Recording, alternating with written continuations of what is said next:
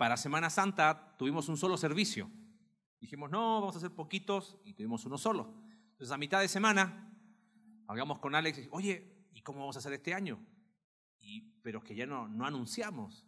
Bueno, dijimos, entonces, y si hacemos, usamos el Face, pero ¿y el que no ve el Facebook? ¿Y cómo hacemos para, bueno, tengamos los dos? Y dijimos, por amor a esos cinco que van a venir al primer servicio y a esos cinco que van a venir al segundo servicio. Y como siempre, a nuestra falta de fe, Dios nos cierra la boca. Eh, tuvimos un muy lindo servicio a las 10 y otro tan lindo como ese. Eh, qué lindo tiempo alabando al Señor, a un Cristo resucitado. Amén. Qué días más especiales estos, ¿no? ¿Cuál ha sido tu, día así que, más importante en tu vida? Yo sé que la respuesta quizás, eh, la respuesta, ¿cómo sería? cristiano oficial sería el día que conocí a Cristo, sí. Pero, pero dime, a ver, ¿qué días han sido importantes en tu vida? ¿Cuando te casaste? ¿Qué más? ¿Tus hijos? No. A mí me dio miedo cuando fui papá, porque dije, ¿qué voy a hacer ahora? ¿No? Eh, ¿Qué otro día ha sido importante para ti? Quizás cuando terminaste tu carrera. Un amigo me dijo que el día más importante de su vida fue cuando conoció a su suegra. Dijo, porque así se dio cuenta cómo iba a ser su esposa después. Eh, bueno, no sé, pero tenemos, tenemos días importantes y, estos días, esta semana santa, decía ahí un, teólogo español, la semana que cambió la historia, ¿no?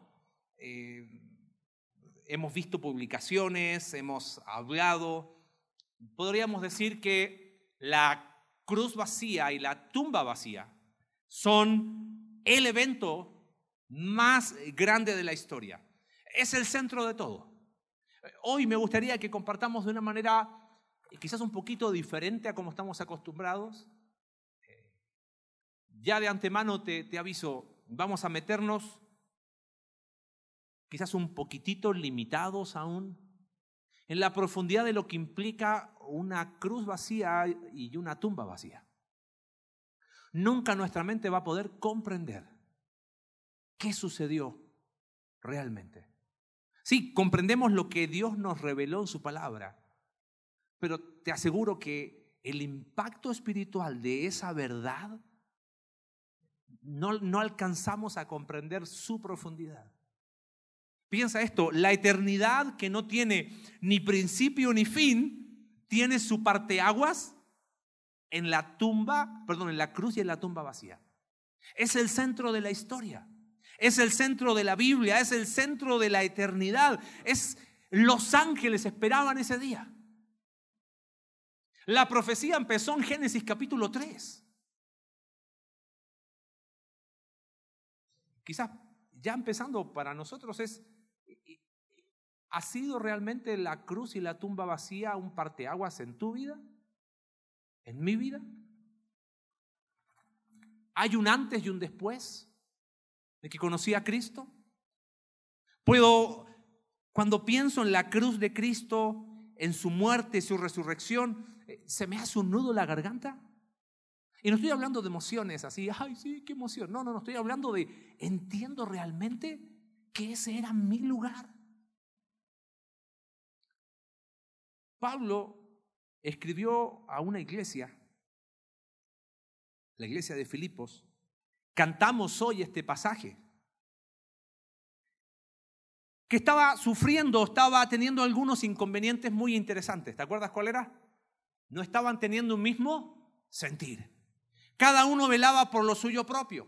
Es más, estaban reclamando derechos y golpeaban la mesa y decían, hey, pero, pero yo tengo de ciertos derechos. Estaban mirando del hombro para abajo, cada uno buscaba lo suyo propio, no había perdón entre ellos, se hacían los ofendidos y Pablo le tiene que decir aún con nombre, oye, ruego a Evodia y a Sinti que, que sean de un mismo sentir. Y me gustaría volver a leer el pasaje que hemos estado estudiando desde hace ya tres domingos. Dice, haya pues en vosotros este sentir que hubo también en Cristo Jesús. Pablo, para apelar a, a una exhortación práctica, va a una verdad teológica profunda. ¿Te acuerdas que vimos hace dos domingos? Que teología y práctica son qué? Inseparables. Eh, hay un pequeñito feedback acá adelante, no sé si es el monitor, porfa, para checarlo. Gracias. Ese fue un paréntesis que nadie se dio cuenta. Eso no pasa por estar en vivo, ¿no? Dice, haya pues en vosotros este sentir que hubo también en Cristo Jesús, el cual, siendo en forma de Dios, vimos, Cristo siempre fue Dios, siguió siendo Dios en la tierra y será Dios por siempre. No estimó el ser igual a Dios como cosa a que aferrarse. No reclamó eso como derecho. ¿Qué estaban haciendo los filipenses? Estaban exigiendo sus derechos. Oye, yo merezco esto. Oye, tú me ofendiste. Oye, pero si tú bien. Y ahí estaban y, y, hacían las cosas por contienda para aprovechar algo. O lo hacían por vanagloria. Versículo 3 del capítulo 2. Entonces Pablo le dice, no, miren a Cristo. El que no estimó el ser igual a Dios como cosa que aferrarse, sino que se despojó a sí mismo, tomando forma de siervo, hecho semejante a los hombres. Y vimos el domingo pasado, Alex nos hablaba, que la actitud de siervo, aunque es un atentado, por decirlo de alguna manera, hacia nuestro ego, siempre redunda en beneficio para otros. Y vaya este siervo, el máximo siervo que ha existido estando en la condición de hombre, se humilló a sí mismo, haciéndose obediente hasta la muerte y muerte de cruz. Y vamos a quedarnos en ese versículo 8. Y estando en la condición de hombre, dice, se humilló a sí mismo. No se humilló por hacerse hombre. ¿Sabes por qué significa que se humilló? Que al tomar forma de siervo, recuerda, ¿cuál es la característica de un siervo? Un siervo decide que su voluntad va a ser cuál? La de su dueño. No me preguntes qué sucedió en la Trinidad, porque no lo sé. Podemos hacer deducciones, implicancias, pero el Hijo decidió, en la condición de hombre, tomando forma de siervo, que su voluntad iba a ser la voluntad de quién? De su Padre. Por eso él constantemente en el Evangelio de Juan dice, yo no busco hacer mi voluntad, sino la voluntad de quién? Del que me envió y que acabe su obra. ¿Y cuál fue la obra que acabó? Se humilló a sí mismo haciéndose obediente. La otra característica de un siervo es que un siervo obedece. Un siervo no cuestiona, un siervo no dice, bueno, yo te firmo el contrato, pero, pero estas son algunas condiciones. ¿eh? Fue obediencia. ¿Y obediencia hasta dónde? Dice Pablo, hasta la muerte. Y aclara, muerte de cruz. Ahora, no, no pierdas el contexto. Había problemas de humildad, de conflictos interpersonales. No, cada uno reclamaba su derecho. Jesús dice, hey, perdón, Pablo dice, miren a Cristo. Él no reclamó derechos. Había problemas de ego. Pablo dice, mira a Jesús. Él tomó forma de siervo. ¿Hasta dónde llegó su servicio? Haciéndose obediente hasta la muerte y muerte de cruz. Como que Pablo aclara, ¿no? Muerte, paréntesis, muerte de cruz. Los historiadores romanos dicen que la muerte de cruz, decía, quien moría en una cruz moría mil veces.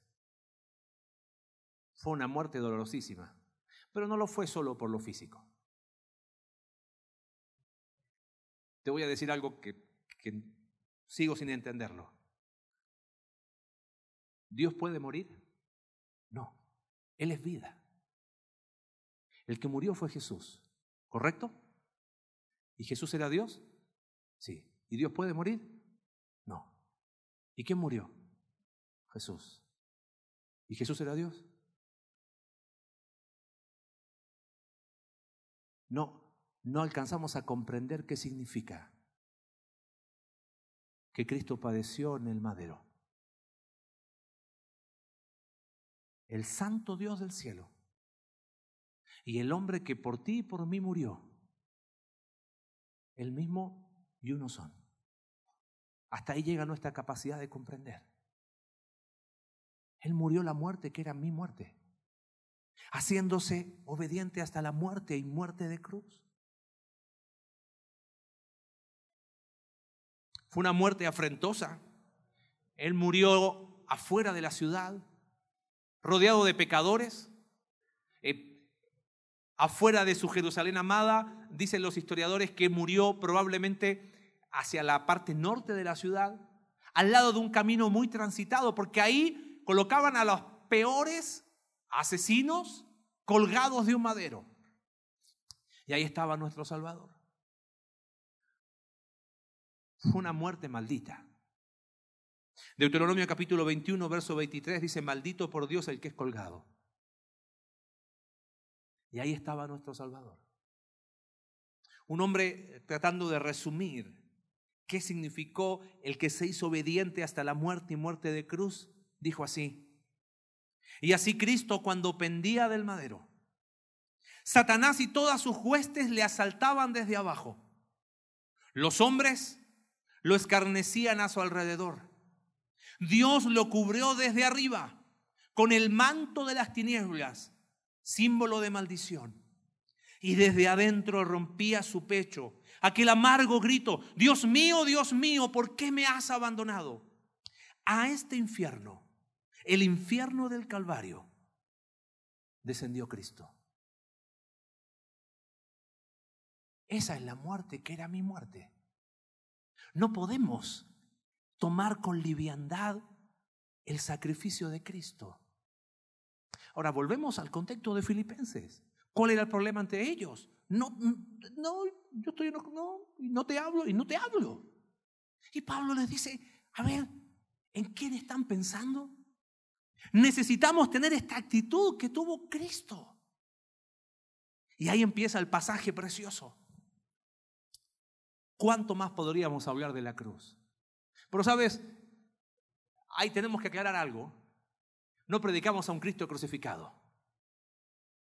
Predicamos una cruz vacía y una tumba vacía. Porque Él murió, fue sepultado y resucitó. El centro de la escritura está en la cruz y en la tumba vacía. El centro de todo, de nuestra salvación, de nuestra identidad, aún del juicio final sobre los incrédulos. El pasaje de Filipenses dice que un día toda rodilla va a confesar lo que están en los cielos y en la tierra y debajo de la tierra. Y no está hablando de salvación universal. Está hablando de que van a reconocer que Jesús es Señor. Trata de estar del lado de, de los salvos. Pero todos le van a reconocer. ¿Qué nos enseña la cruz vacía y la tumba vacía? Y aquí está la idea que quiero compartirte en esta mañana. La victoria de Cristo en el pasado afecta mi presente y determina mi futuro. La victoria de Cristo en el pasado, ¿cuál es la victoria de Cristo? Una cruz vacía y una tumba vacía. La victoria de Cristo en el pasado afecta o debería estar afectando mi presente y determina mi futuro. Mira, me gustaría compartirte, no es nada matemático, pero creo que hay, una fórmula aquí en esto. Cuando pensamos en esta idea, estamos hablando de un hecho histórico. La victoria de Cristo, el que Él fue colgado en una cruz, murió, fue sepultado y resucitó, es un hecho histórico, ¿correcto? Ok. Ese hecho histórico, por la fe me da salvación eterna, ¿correcto? Determina mi futuro. Y la cruz también me da una identidad presente. Todo eso junto es igual a qué? Al cristianismo bíblico. Si falta alguno de esos elementos, algo anda mal. Bueno, desmenucemos esta idea. Cuando hablamos de la victoria de Cristo en el pasado. Hablamos de un hecho histórico. Fíjate, primera de Corintios, capítulo 15, verso 1 al 8. Dice, además os declaro, hermanos, el evangelio que os he predicado, el cual también recibisteis en el cual también perseveráis, por el cual asimismo, si retenéis la palabra que os he predicado, sois salvos si no creísteis en vano, porque primeramente os he enseñado lo que asimismo recibí, que Cristo murió por nuestros pecados conforme a las escrituras y que fue sepultado y que resucitó al tercer día, conforme a las escrituras, y que apareció a Cefas y después a los doce, después apareció a más de 500 hermanos a la vez, de los cuales muchos viven aún y otros ya duermen. Después apareció a Jacobo, después a todos los apóstoles y al último de todos, como a un abortivo, dice Pablo, me apareció a mí. ¿Por qué Pablo ahí en Primera de Corintios empieza a relatar y a dar como evidencia histórica de que Cristo resucitó? Bueno, resulta que en Corintios había un grupito que estaba diciendo, bueno, yo creo que en realidad eso fue como, como que Jesús se durmió en la cruz y lo bajaron y hoy día es un fantasma que anda dando vuelta por ahí. Amados, la victoria de Cristo es un hecho histórico. Lamentablemente, Semana Santa se presta para todo tipo de documentales. Y si presta en la televisión, vas a ver que dicen acá y que... Mira, no hay evento histórico más documentado que la vida de Cristo.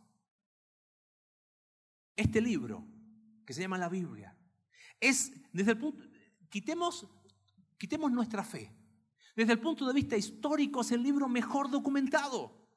Lo que llama mi atención es, teniendo nosotros el libro mejor documentado, buscamos información fuera de este libro.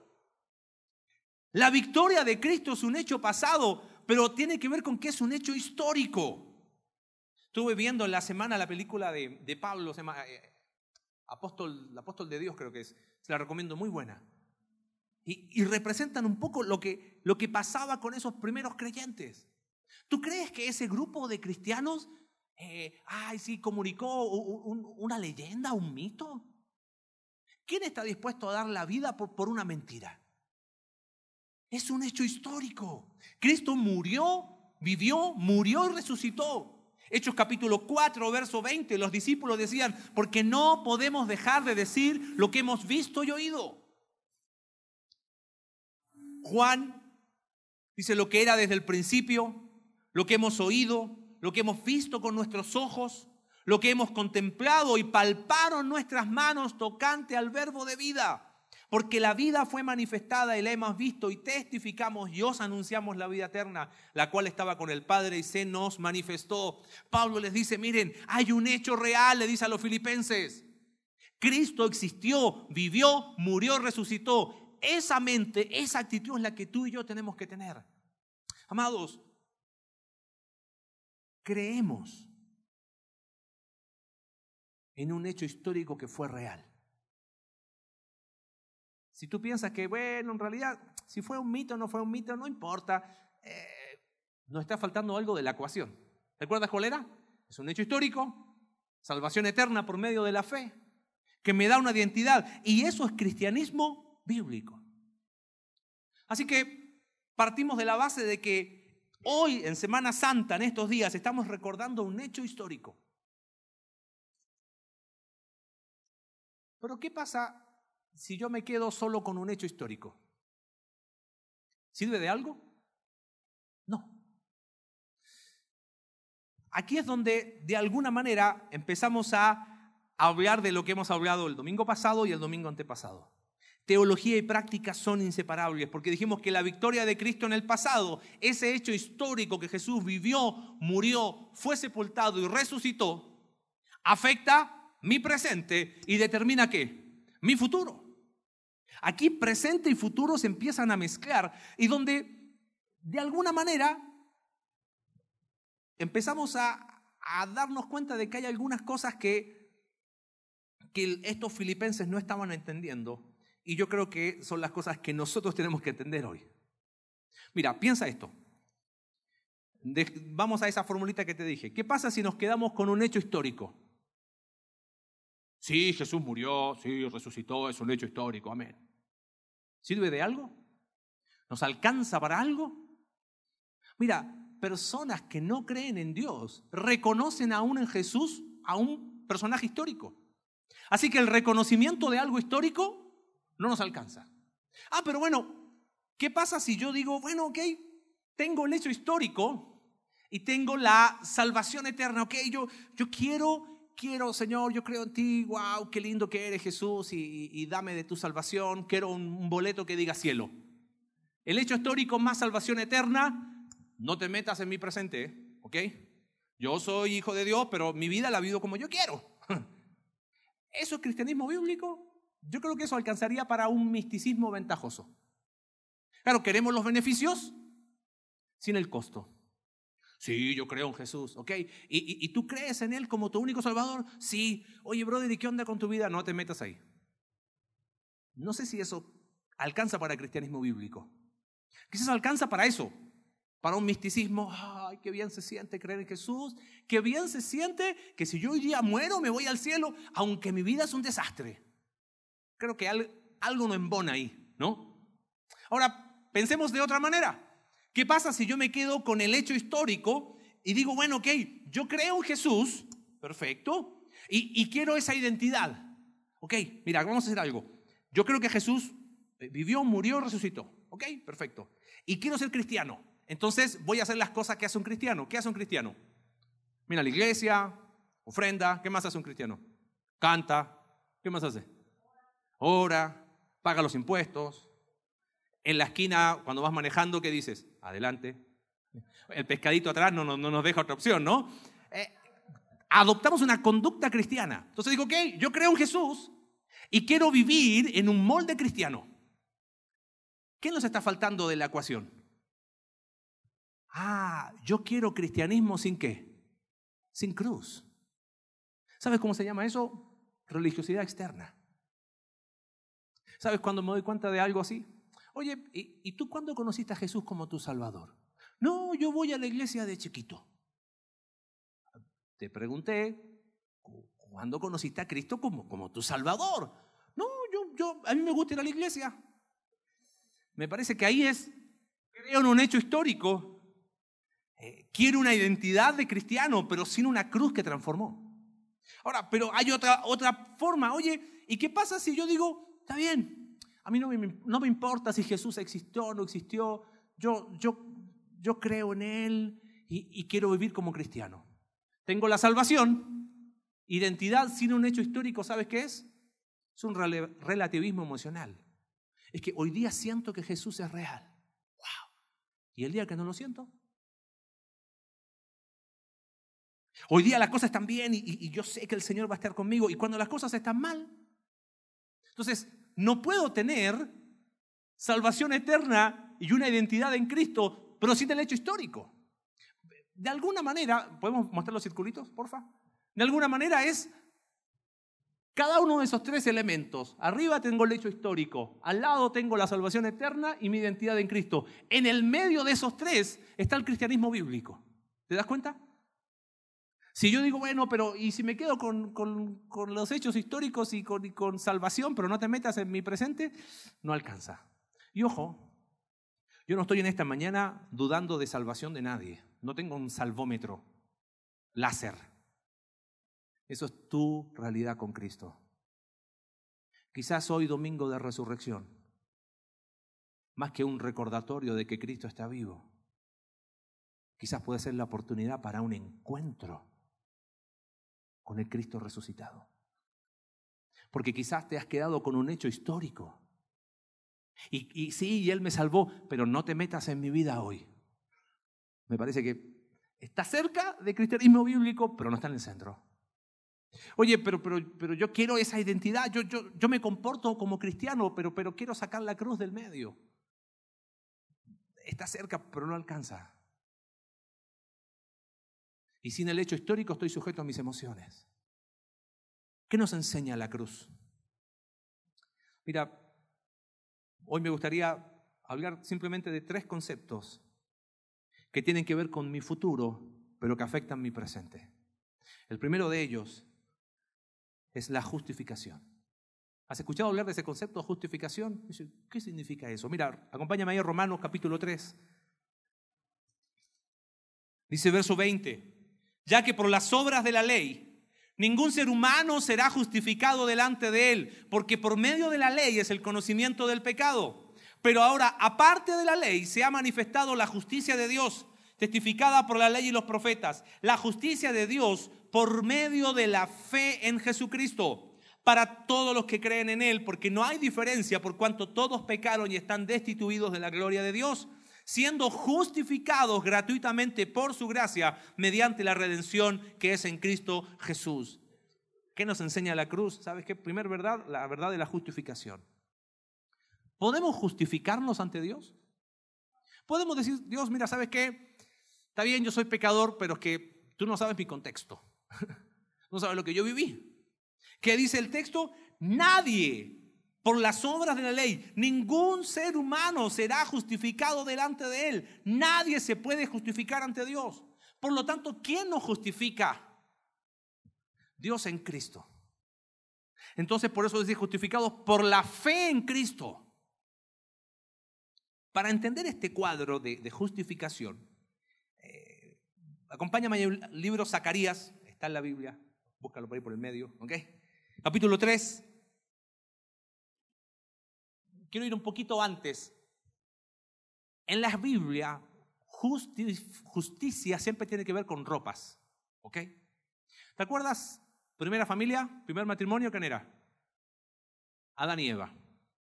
Pecaron, tuvieron vergüenza, se escondieron, pero ¿qué fue lo primero que hicieron? Se cosieron con hojas ropas para lo que le alcanzó.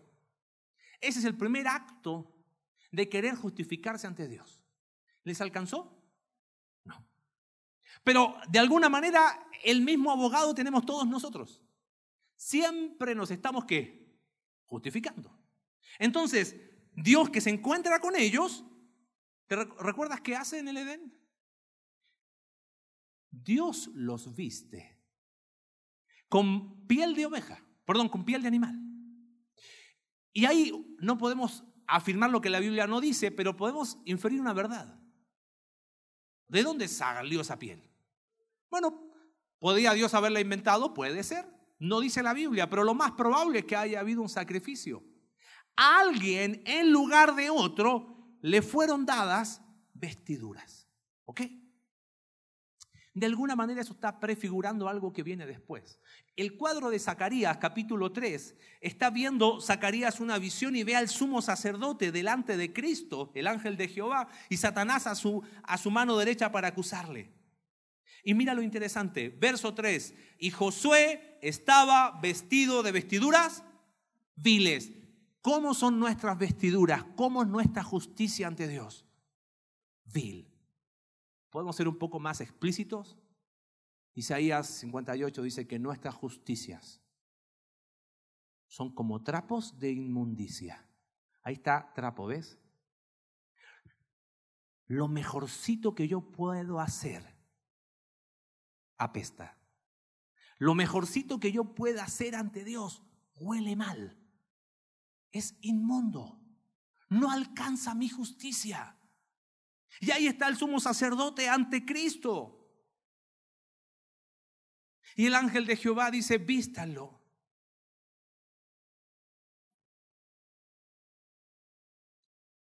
Quitadle esas vestiduras viles. He quitado de ti tu pecado y te he hecho vestir de ropas de gala. Te hago una pregunta. ¿Y qué pasó con las vestiduras viles de ese sumo sacerdote Josué? Bueno, se tiraron a la basura. No sería un acto justo. ¿Sabes? Aquí está. Hay una alabanza que, que habla de un glorioso intercambio. ¿Sabes qué es justificación? Es que esta ropa inmunda que lleve a pecado, se vistió Jesús con esa ropa. Por eso Isaías dice, mas Jehová cargó en él tu pecado y mi pecado. Cristo se vistió de pecado. Porque no podían quedar nuestros trapos inmundos por ahí y como que hacerse el loco y ya no, ahí están. Cristo se vistió de ellos. Por eso Pablo dice en 2 Corintios capítulo 5, verso 21, al que no conoció pecado, por nosotros lo hizo pecado, fue vestido con mis vestiduras viles para que nosotros fuésemos hecho justicia de Dios en él. ¡Wow! Mi futuro soy justificado, pero ¿cómo afecta eso en mi presente? Ay, acá está lo más lindo.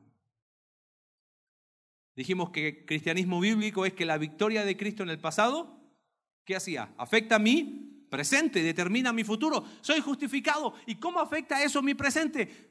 Tenemos que dejar de justificarnos entonces. ¿Cuántas veces cuando pecamos decimos, ay, bueno, es que, sí, Señor, pero es que, pero es que nada. Ya ha sido justificado por Cristo. Fíjate Romanos capítulo 8, verso 33.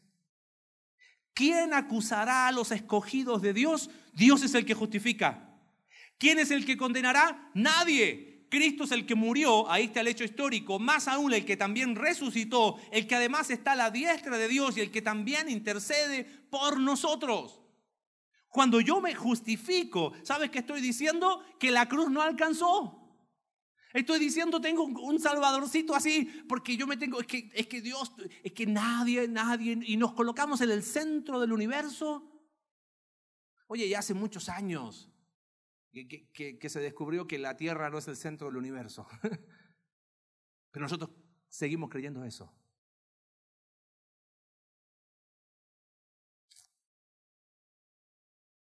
Hay algo más profundo en cuanto a mi identidad si mi ropa sucia, inmunda, que, que apestaba a pecado, la cargó Cristo, ¿qué hago yo colocándomela otra vez? ¿Qué hago yo diciendo, bueno, pero dale un tantito nomás, me la pongo un ratito, que extraño, esa ropa me gustaba? No, no, ¿ves? Ahí es donde quiero el hecho histórico y quiero la salvación, pero sin una nueva identidad. Eso no alcanza para el cristianismo bíblico. Eso es un misticismo ventajoso. Ay, Señor, gracias porque soy justificado. Brother, y ahora que has sido justificado, ¿qué onda con tu vida? No te metas en mi vida. Algo no está cuadrando ahí. Amado, la ropa que llevamos espiritualmente costó la sangre del Hijo. Hay que vestirla bien. Hay que honrarla con el corazón. ¿Sabe qué hacían los filipenses? No. Si yo tengo un problema con él, que él venga acá. ¿Sabes qué hacían los filipenses? Miraban de hombro para abajo. Volvían a vestirse de ropas que no eran las correctas. Justificación. Segundo concepto, acompáñame a Efesios, capítulo 1,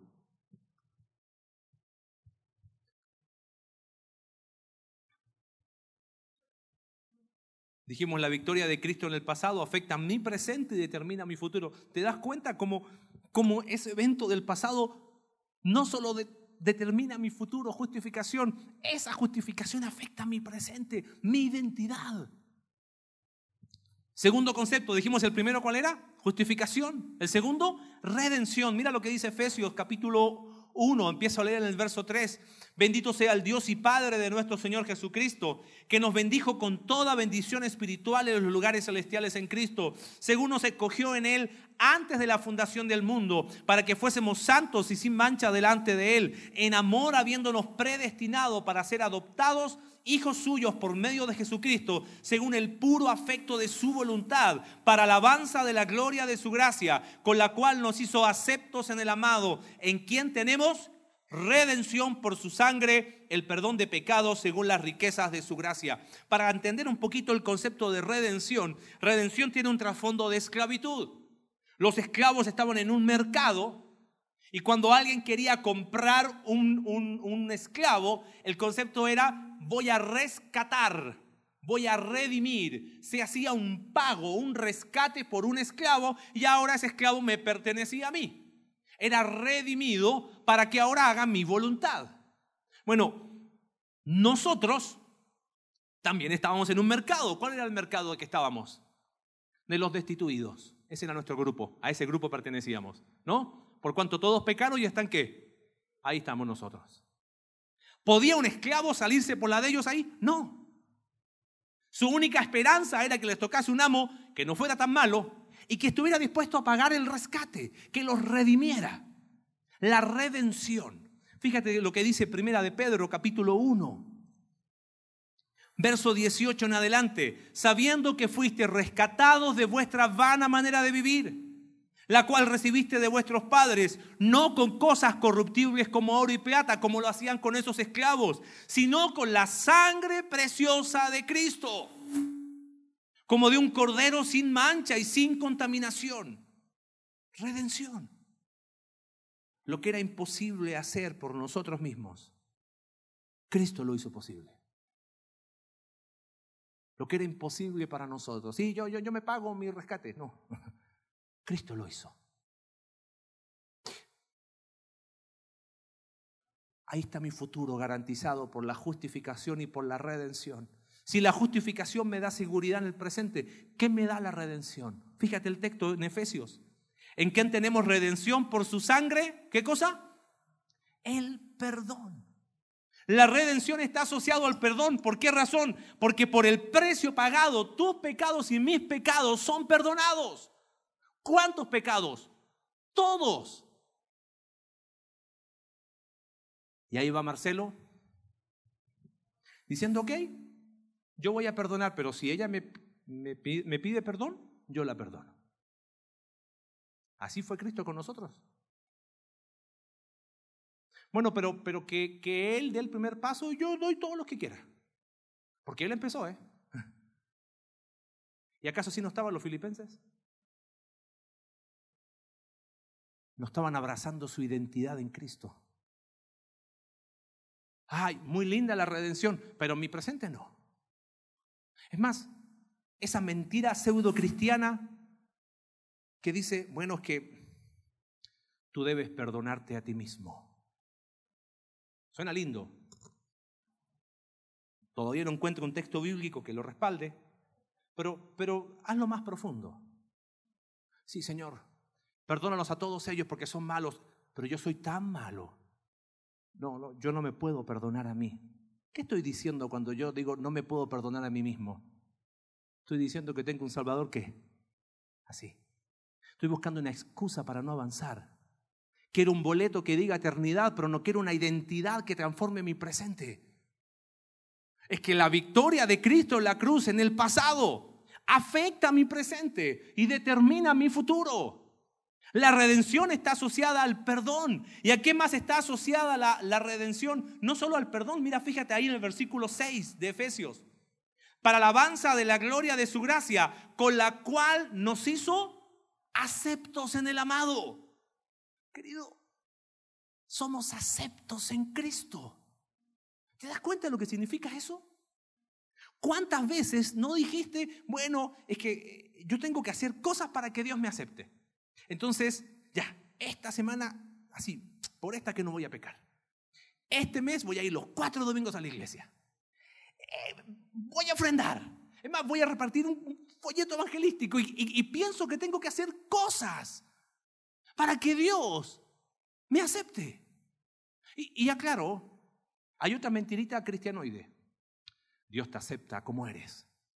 Sigue pecando. Dios te acepta igual. No veo eso en la escritura. Dice que somos aceptos en quién? En Cristo. No es por mí que Él me acepta, es porque estoy en Cristo. Yo no puedo abrazar la cruz para mi eternidad y negar mi identidad presente. ¿Entiendes lo que te estoy diciendo? Ay, sí, me encanta la cruz porque Cristo resucitó y voy a, soy salvo, y mi identidad. No. ¿Y sabes qué es lo más peligroso? ¿Cómo menospreciamos la cruz de Cristo? Que buscamos aceptación de los padres, buscamos, eh, los padres somos tan necios a veces queremos que los hijos hagan ciertas cosas para que se gane mi aceptación. ¿Qué soy Dios yo? A veces los padres hacen cosas para que los hijos los acepten. Y nosotros vivimos haciendo cosas para ser aceptados en distintos círculos, cuando somos aceptos en Cristo. Lucho con que me acepten, entonces empiezo a transformar mi conducta para ser aceptado, cuando es al revés, porque soy acepto en Cristo. Entonces vivo de acuerdo a esa identidad. Qué victoria más hermosa la de Cristo en la cruz. Afecta a mi presente, determina mi futuro. Hablamos de justificación, hablamos de redención. En último lugar, en el mismo pasaje de Efesios, adopción. Mira el versículo 5, dice, en amor, habiéndonos predestinado, tenemos un destino marcado de antemano tenemos un destino marcado de antemano. Dice, habiéndoos predestinado para ser adoptados, hijos suyos, por medio de Jesucristo, según el puro afecto de su voluntad. ¿Cuál era el grupo al que pertenecíamos antes de conocer a Cristo? ¿Cuál dijimos? El grupo de los destituidos, sin esperanza sin Dios en este mundo, alejados. Merecíamos solo una cosa, el infierno y la condenación eterna. Pero ahora en Cristo Jesús soy adoptado. Tengo una relación que se llama hijo de Dios. He sido predestinado para ser adoptado hijo suyo. Y no solo hijo, fíjate ahí, capítulo 2. Los que estábamos antes lejos hemos sido hechos cercanos. Verso 15, aboliendo en su carne las enemistades, la ley de mandamientos, para crear en sí mismo de los dos, de judíos y gentiles, un solo y nuevo hombre, haciendo la paz y mediante la cruz reconciliar. Si yo abrazo la cruz como mi identidad, no debería haber problema ante dos personas que no se pueda solucionar. No debería. Cuando yo digo que esto es imposible de solucionar, estoy diciendo entonces la cruz es una mentira. ¿Te das cuenta que cristianismo bíblico es un evento del pasado, un hecho histórico? Salvación eterna, identidad en Cristo. Si falta alguno de esos, está cerca, pero no está en el medio. Y mira lo que nos dice, somos hijos, pero mira ahora. Verso 19 de capítulo 2 de Efesios. Así que ya no soy extranjeros ni advenedizos, sino conciudadanos de los santos y miembros de qué cosa? De la familia de Dios. La iglesia en Filipo tenía un problema. Eran familia en Cristo, pero no se comportaban como una familia en Cristo. Y querido, la familia en Cristo encuentra una expresión local. ¿Sabes cómo se llama? Iglesia. ¿Y cómo es esta familia? Pésima. ¿Qué aportamos todos en esta familia? Pecado. ¿Quién es perfecto en esta familia? Nadie. Por eso está la cruz.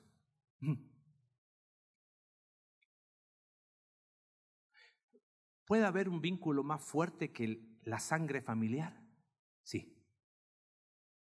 La sangre de Cristo.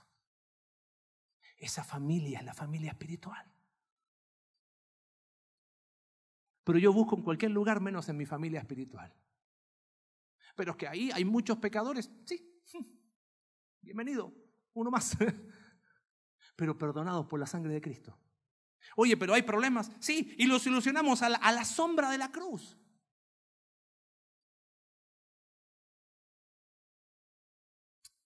Justificación me da seguridad al presente. Redención me da perdón y aceptación. Adopción me da pertenencia.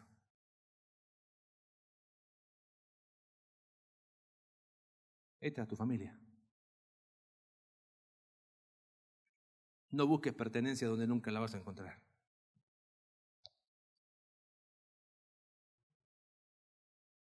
Tengo una pregunta cerrando. ¿Dónde estás parado? Si vemos la lista de las opciones posibles, ¿estás parado en un, ah, sí, yo creo en un hecho histórico? Un hecho histórico no te va a alcanzar, ¿eh? No. Quizás dentro de las opciones posibles, bueno, yo, yo creo en un hecho histórico y, y abrazo la salvación en Cristo, pero en mi presente no se mete nadie. Eso es, dijimos, un misticismo ventajoso, no alcanza no alcanza. Quizás dices, bueno, yo, yo creo en un hecho histórico eh, y, quiero abrazar esa identidad, pero, sin la cruz, eso es caer en religiosidad. ¿Dónde estás parado? Si, si, ilustramos en, los círculos que, que vimos ahí, ¿más cargado a dónde? Porque la victoria de Cristo en el pasado afecta mi presente identidad y determina mi futuro.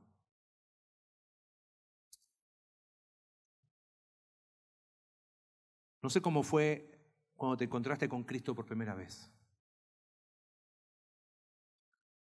Si tuviste un encuentro transformador con Cristo, ese día abrazaste la cruz y dijiste, no puedo, ¿verdad? Dijiste, yo de aquí no me separo más. Tengo una pregunta, ¿qué pasó en el camino?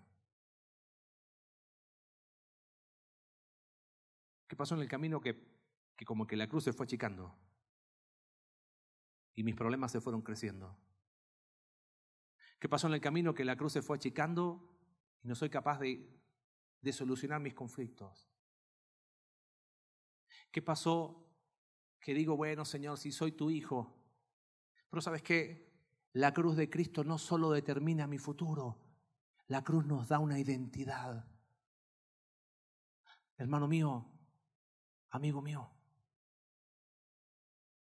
tu identidad no es tu pasado. Tu identidad no son las cosas que viviste. Tu identidad no son tus logros. Tu identidad no es tu cristianismo de años. Tenemos solo una identidad. Y es la cruz de Cristo. Nada más. Esa es nuestra identidad. En este domingo de resurrección, abracemos una cruz vacía y una tumba vacía. Porque ahí está la identidad, en la cruz está la salvación, en la cruz está la vida, está la defensa contra nuestros enemigos, en la cruz está la fuerza del alma, en la cruz está el gozo espiritual. Solo en la cruz hay salvación para el alma, esperanza de vida eterna. Hay un viejo himno que decía, en la cruz fue el lugar donde primero vi la luz.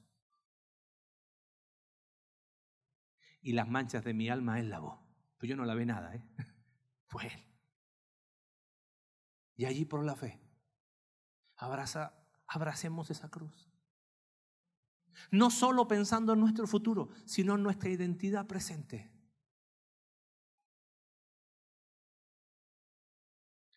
Hay un poeta que a mí me gusta mucho, español, y él dice, he anclado mi vida al pie de esta cruz antigua.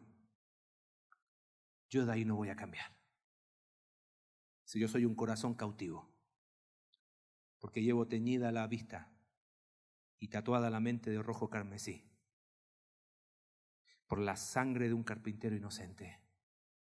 Amado, la cruz de Cristo hoy, vacía, porque celebramos a un Cristo resucitado. Es la victoria del pasado que tiene que afectar mi presente. Y gloria a Cristo, que tenemos un futuro seguro en Él. Amén. Señor, en esta tarde te tantas gracias por tu palabra. Señor, la cruz vacía y la tumba vacía le da sentido a nuestra vida. Hoy recordamos la gran victoria. Te alabamos, Señor, al inicio del servicio, porque moriste por nosotros y resucitaste al tercer día. Padre, pero si eso queda solo como un hecho histórico, no nos alcanza. Padre, quizás en esta mañana hay personas en este lugar que creen que por creer un hecho histórico ya está, Padre, que puedan tener un encuentro personal contigo, que puedan reconocer que son pecadores, que no pueden justificarse, que no pueden redimirse a sí mismos y que puedan creer en Jesús como su único Salvador. Padre, si hay personas así esta tarde, que puedan depositar su fe en ti, que puedan abrazar la cruz. Padre, quizás hay hijos tuyos en esta tarde que están seguros de su salvación, pero lamentablemente su presente no está haciendo lo que tú quieres para ellos. Porque han buscado identidad en todos los lugares y han olvidado que la cruz no solamente es un antes y un después, no solamente determina mi futuro, la cruz es nuestra nueva identidad.